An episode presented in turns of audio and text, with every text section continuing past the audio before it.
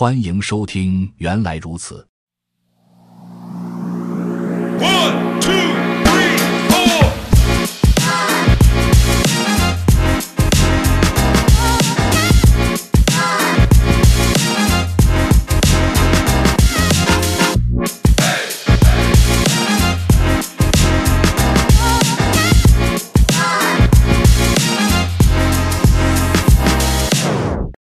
本期学习内容：Rust 程序设计语言之什么是所有权。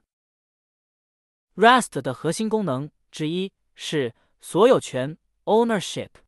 虽然该功能很容易解释，但它对语言的其他部分有着深刻的影响。所有运行的程序都必须管理其使用计算机内存的方式。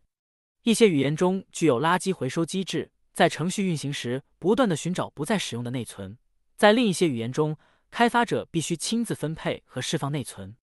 Rust 则选择了第三种方式，通过所有权系统管理内存。编译器在编译时会根据一系列的规则进行检查。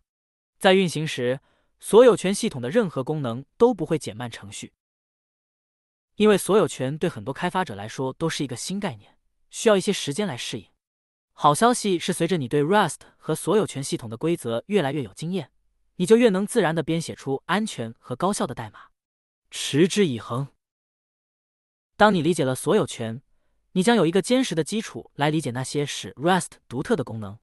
在本章中，你将通过完成一些示例来学习所有权。这些示例基于一个常用的数据结构——字符串。站 （stack） 与堆 （heap）。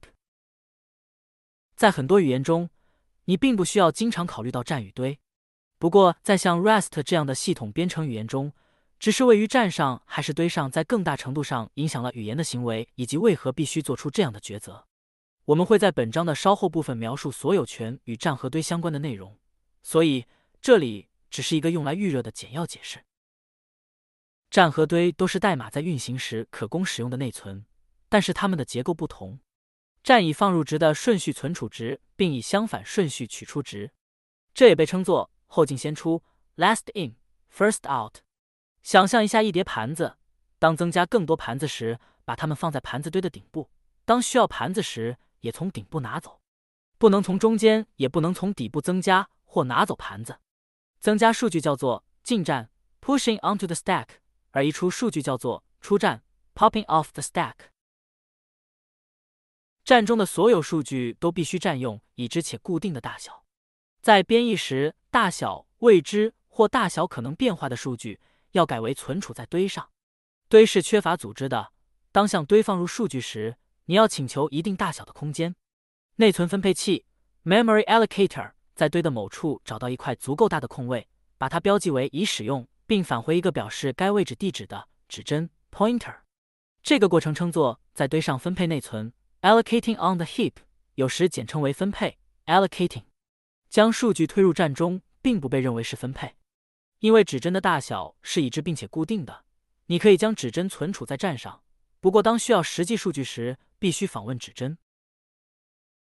想象一下，去餐馆就坐吃饭。当进入时，你说明有几个人，餐馆员工会找到一个够大的空桌子，并领你们过去。如果有人来迟了，他们也可以通过询问。来找到你们坐在哪。入站比在堆上分配内存要快，因为入站时分配器无需为存储新数据去搜索内存空间，其位置总是在站顶。相比之下，在堆上分配内存则需要更多的工作，这是因为分配器必须首先找到一块足够存放数据的内存空间，并接着做一些记录，为下一次分配做准备。访问堆上的数据比访问站上的数据慢，因为必须通过指针来访问。现代处理器在内存中跳转越少就越快，缓存。继续类比，假设有一个服务员在餐厅里处理多个桌子的点菜，在一个桌子报完所有菜后，再移动到下一个桌子是最有效率的。从桌子 A 听一个菜，接着桌子 B 听一个菜，然后在桌子 A，然后在桌子 B，这样的流程会更加缓慢。出于同样原因，处理器在处理的数据彼此较近的时候，比如在站上。比较远的时候，比如可能在堆上，能更好的工作。在堆上分配大量的空间，也可能消耗时间。当你的代码调用一个函数时，传递给函数的值包括可能指向堆上数据的指针和函数的局部变量被压入站中。当函数结束时，这些值被移出站。跟踪哪部分代码正在使用堆上的哪些数据，最大限度的减少堆上的重复数据量，以及清理堆上不再使用的数据，确保不会耗尽空间。这些问题正是所有权系统要处理的。一旦理解了所有权，你就不需要经常考虑站和堆了。不过，明白了所有权的存在，就是为了管理堆数据，能够帮助解释为什么所有权要以这种方式工作。所有权规则。首先，让我们看一下所有权的规则。当我们通过举例说明时，请谨记这些规则。Rest 中的每一个值都有一个被称为其所有者 （owner） 的变量，值在任意时刻有且只有一个所有者。当所有者变量离开作用域，这个值将被丢弃。变量作用域。我们已经在第二章完成一个 Rust 程序示例。既然我们已经掌握了基本语法，将不会在之后的例子中包含 fm main 代码，所以如果你是一路跟过来的，必须手动将之后例子的代码放入一个 main 函数中，这样例子将显得更加简明，使我们可以关注实际细节而不是样板代码。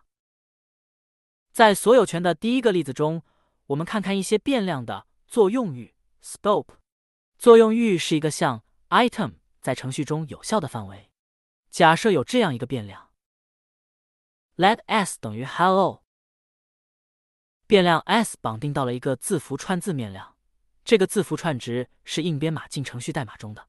该变量从声明的那一刻开始，直到当前作用域结束时都是有效的。示例四杠一的注释标明了变量 s 的有效范围，s 在这里无效。它尚未声明 let s 等于 hello，从此处起，s 开始有效使用 s，此作用域已结束，s 不再有效。示例四杠一，一个变量和其有效的作用域。换句话说，这里有两个重要的时间点：当 s 进入作用域时，它就是有效的，这一直持续到它离开作用域为止。目前为止。变量是否有效与作用域的关系跟其他编程语言是类似的。现在我们在此基础上介绍 string 类型。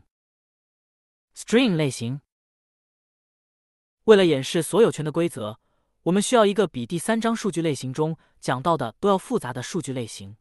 前面介绍的类型都是已知大小的，可以存储在站中，并且当离开作用域时被移出站。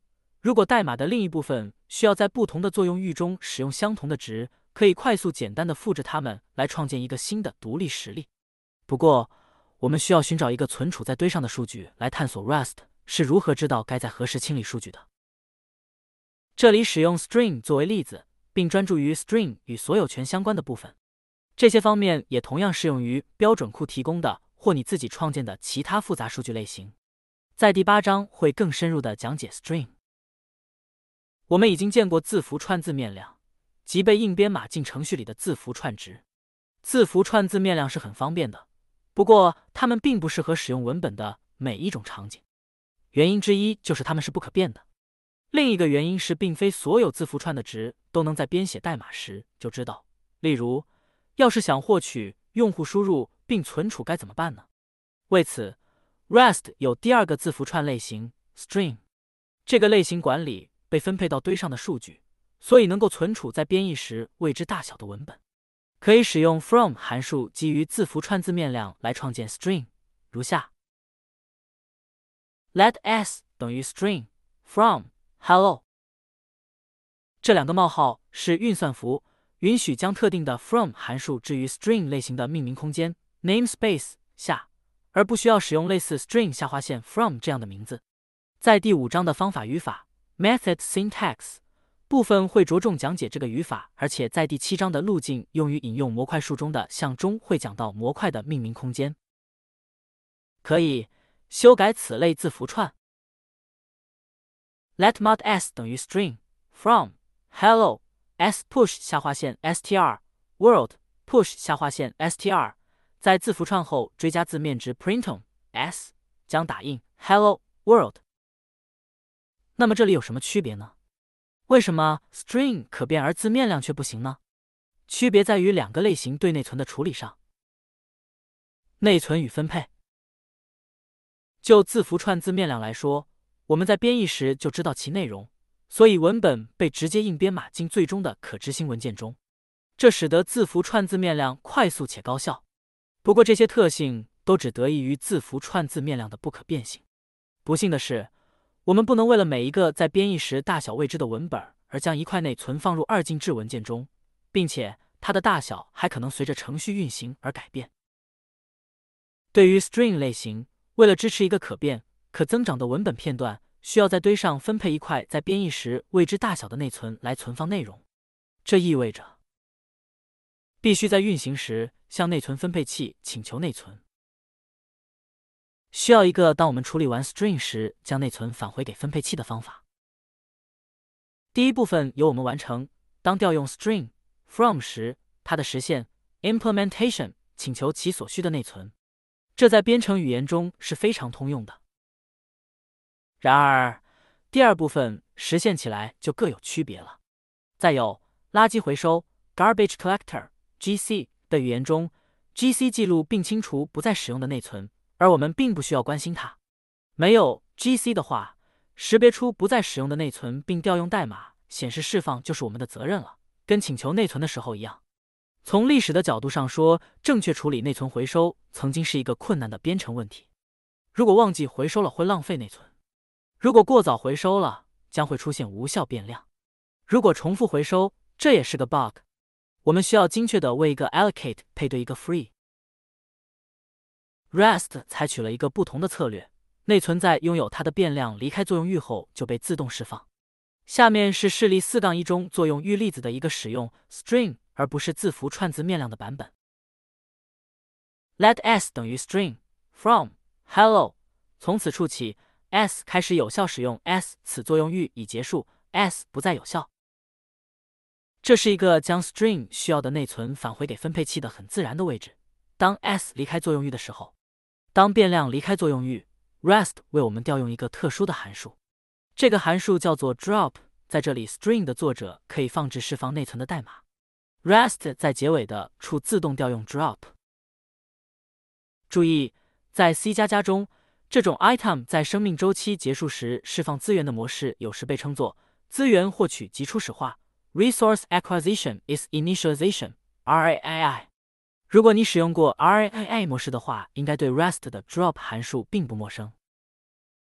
这个模式对编写 Rest 代码的方式有着深远的影响。现在它看起来很简单，不过在更复杂的场景下，代码的行为可能是不可预测的。比如，当有多个变量使用在堆上分配的内存时。现在让我们探索一些这样的场景：变量与数据交互的方式一、移动。在 Rest 中。多个变量能够以不同的方式与同一数据交互。让我们看看示例四杠二中一个使用整形的例子：let x 等于五，let y 等于 x。示例四杠二将变量 x 的整数值赋给 y。我们大致可以猜到这在干什么：将五绑定到 x，接着生成一个值 x 的拷贝，并绑定到 y。现在有了两个变量 x 和 y 都等于五。这也正是事实上发生了的，因为整数是由已知固定大小的简单值，所以这两个五被放入了站中。现在看看这个 string 版本，let s 一等于 string from hello，let s 二等于 s 一。这看起来与上面的代码非常类似，所以我们可能会假设它们的运行方式也是类似的。也就是说，第二行可能会生成一个 s 一的拷贝，并绑定到 s 二上。不过，事实上并不完全是这样。看看图四杠一，以了解 string 的底层会发生什么。string 由三部分组成，如图左侧所示：一个指向存放字符串内容内存的指针，一个长度和一个容量。这一组数据存储在站上。右侧则是堆上存放内容的内存部分。图四杠一将值 hello 绑定给 s 一的 string 在内存中的表现形式。长度表示 string 的内容当前使用了多少字节的内存，容量是 string 从分配器总共获取了多少字节的内存。长度与容量的区别是很重要的，不过在当前上下文中并不重要，所以现在可以忽略容量。当我们将 S 一复制给 S 二，string 的数据被复制了，这意味着我们从站上拷贝了它的指针、长度和容量。我们并没有复制指针指向的堆上数据。换句话说，内存中数据的表现如图四杠二所示。图四杠二变量 S 二的内存表现，它有一份 S 一指针、长度和容量的拷贝。这个表现形式看起来并不像图四杠三中的那样。如果 Rust 也拷贝了堆上的数据，那么内存看起来就是这样的。如果 Rust 这么做了，那么操作 S 二等于 S 一在堆上数据比较大的时候，会对运行时性能造成非常大的影响。图四杠三冒号另一个 S 二等于 S 一时可能的内存表现。如果 Rust 同时也拷贝了堆上的数据的话，之前我们提到过当变量离开作用域后。Rust 自动调用 drop 函数并清理变量的堆内存。不过图四杠二展示了两个数据指针指向了同一位置，这就有了一个问题：当 S 二和 S 一离开作用域，它们都会尝试释放相同的内存。这是一个叫做二次释放 （double free） 的错误，也是之前提到过的内存安全性 bug 之一。两次释放相同内存会导致内存污染，它可能会导致潜在的安全漏洞。为了确保内存安全，这种场景下 Rust 的处理有另一个细节值得注意。在 Let S 二等于 S 一之后，Rust 认为 S 一不再有效，因此 Rust 不需要在 S 一离开作用域后清理任何东西。看看在 S 二被创建之后尝试使用 S 一会发生什么。这段代码不能运行。Let S 一等于 string from hello Let S 二等于 SE，print world s e。你会得到一个类似如下的错误，因为 Rust 禁止你使用无效的引用。美元 cargo run compiling ownership v 零点一点零 file 冒号三斜杠 projects 斜杠 ownership 右圆括号 error 一零三八二 borrow of moved value s u src main rs 五点二十八分 o let se 等于 string from hello move occurs because se has type string which does not implement the copy trait sum.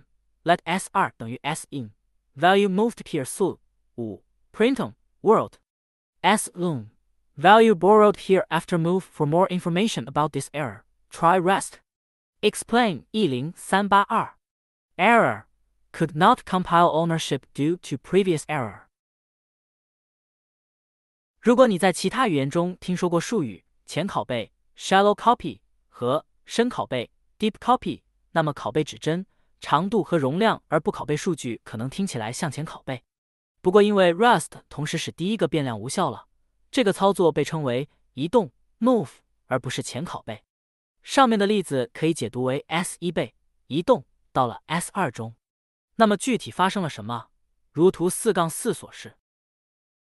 图四杠四 S 一无效之后的内存表现，这样就解决了我们的问题。因为只有 S 二是有效的，当其离开作用域，它就释放自己的内存。完毕。另外，这里还隐含了一个设计选择：REST 永远也不会自动创建数据的深拷贝，因此，任何自动的复制可以被认为对运行时性能影响较小。变量与数据交互的方式二克隆。如果我们确实。需要深度复制 string 中堆上的数据，而不仅仅是站上的数据，可以使用一个叫做 clone 的通用函数。第五章会讨论方法语法，不过因为方法在很多语言中是一个常见功能，所以之前你可能已经见过了。这是一个实际使用 clone 方法的例子。Let s 一等于 string from hello Let s 二等于 s 一 clone print s 一等于 S 二等于 S in S 二，这段代码能正常运行，并且明确产生图四杠三中行为。这里堆上的数据确实被复制了。当出现 clone 调用时，你知道一些特定的代码被执行，而且这些代码可能相当消耗资源。你很容易察觉到一些不寻常的事情正在发生。只在站上的数据拷贝。这里还有一个没有提到的小窍门：这些代码使用了整形，并且是有效的，它们是示例四杠二中的一部分。Let x 等于五，Let y 等于 x，Printon x 等于 y 等于 x y。但这段代码似乎与我们刚刚学到的内容相矛盾，没有调用 clone，不过 x 依然有效且没有被移动到 y 中。原因是像整形这样的在编译时已知大小的类型被整个存储在站上，所以拷贝其实际的值是快速的。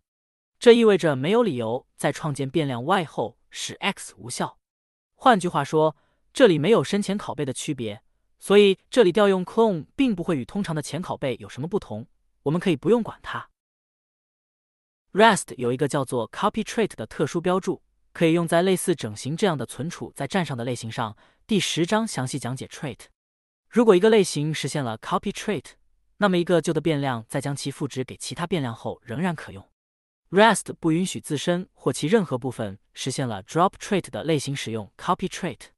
如果我们对其值离开作用域时需要特殊处理的类型使用 copy 标注。将会出现一个编译时错误。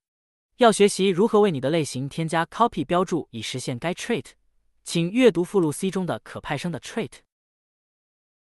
那么哪些类型实现了 copy trait 呢？你可以查看给定类型的文档来确认。不过作为一个通用的规则，任何一组简单标量值的组合都可以实现 copy。任何不需要分配内存或某种形式资源的类型都可以实现 copy。如下是一些 copy 的类型。所有整数类型，比如 U 三二；布尔类型 bool，它的值是 true 和 false；所有浮点数类型，比如 F 六四；字符类型 char；元组，当且仅当其包含的类型也都实现 copy 的时候，比如 I 三二 I 三二实现了 copy，但 I 三二 string 就没有。所有权与函数。将值传递给函数，在语义上与给变量赋值相似。向函数传递值可能会移动或者复制，就像赋值语句一样。示例四杠三使用注释展示变量何时进入和离开作用域。文件名 src main ars fm main let s 等于 string from hello s 进入作用域 takes 下划线 ownership。s s 的值移动到函数里，所以到这里不再有效。Let x 等于五，x 进入作用域 makes 下划线 copy x x 应该移动函数里，但 i 三二是 copy 的，所以在后面可继续使用 x。这里 x 先移出了作用域，然后是 s，但因为 s 的 g 被移走，所以不会有特殊操作。fn takes 下划线 ownership sum 下划线 string string。sum 下划线 string 进入作用域 printon sum 下划线 string 这里 sum 下划线 string 移出作用域并调用 drop 方法，占用的内存被释放 fn max 下划线 copy sum 下划线 integer i 三二 sum 下划线 integer 进入作用域 printon sum 下划线 integer 这里 sum 下划线 integer 移出作用域，不会有特殊操作。示例四杠三。带有所有权和作用域注释的函数。当尝试在调用 take 下划线 ownership 后使用 s 时，Rust 会抛出一个编译时错误。这些静态检查时，我们免于犯错。试试在 main 函数中添加使用 s 和 x 的代码，来看看哪里能使用它们，以及所有权规则会在哪里阻止我们这么做。返回值与作用域，返回值也可以转移所有权。示例四杠四与示例四杠三一样，带有类似的注释。文件名 src main ars fm main let s 一等于 gives 下划线 ownership gives 下划线 ownership 将返回值移给 s 一 let s 二等于 string from hello s 二进入作用域 let s 三等于 takes 下划线 and 下划线 gives 下划线 back s 二。s 二被移动到 takes 下划线 and 下划线 gives 下划线 back 中，它也将返回值移给 s 三。这里 s 三移出作用域并被丢弃，s 二也移出作用域，但已被移走，所以什么也不会发生。s 一移出作用域并被丢弃，fn gives 下划线 ownership string gives 下划线 ownership 将返回值移动给调用它的函数 let sum 下划线 string 等于 string from yours sum 下划线 string 进入作用域 sum 下划线 string 返回 sum 下划线 string 并移出给调用的函数 takes 下划线 and 下划线 gives 下划线 back 将传入字符串并返回该值 fn takes 下划线 and 下划线 gives 下划线 back a 下划线 string string string a 下划线 string 进入作用域 a 下划线 string 返回 a 下划线 string 并移出给调用的函数。示例四杠四转移返回值的所有权。变量的所有权总是遵循相同的模式，将值赋给另一个变量时移动它。当持有堆中数据值的变量离开作用域时，其值将通过 drop 被清理掉，除非数据被移动为另一个变量所有。在每一个函数中都获取所有权，并接着返回所有权，有些啰嗦。如果我们想要函数使用一个值但不获取所有权，该怎么办呢？如果我们还要接着使用它的话，每次都传进去再返回来，就有点烦人了。除此之外，我们也可能想返回函数体中产生的一些数据。我们可以使用元组来返回多个值，如示例四杠五所示。文件名：src/main.rs。fn main let s 一等于 string from hello let s 二 len 等于 calculate 下划线 length s u print on the length of is s 二 len fn calculate 下划线 length s string string usize let length 等于 s len len 返回字符串的长度 s length 示例四杠五返回参数的所有权。但是这未免有些形式主义，而且这种场景应该很常见。幸运的是，Rust 对此提供了一个功能，叫做引用 references。本节完。本播客已经上架小宇宙客户端和苹果播客平台，请搜索“原来如此”进行关注、点赞、收藏。非常期待您的意见与建议。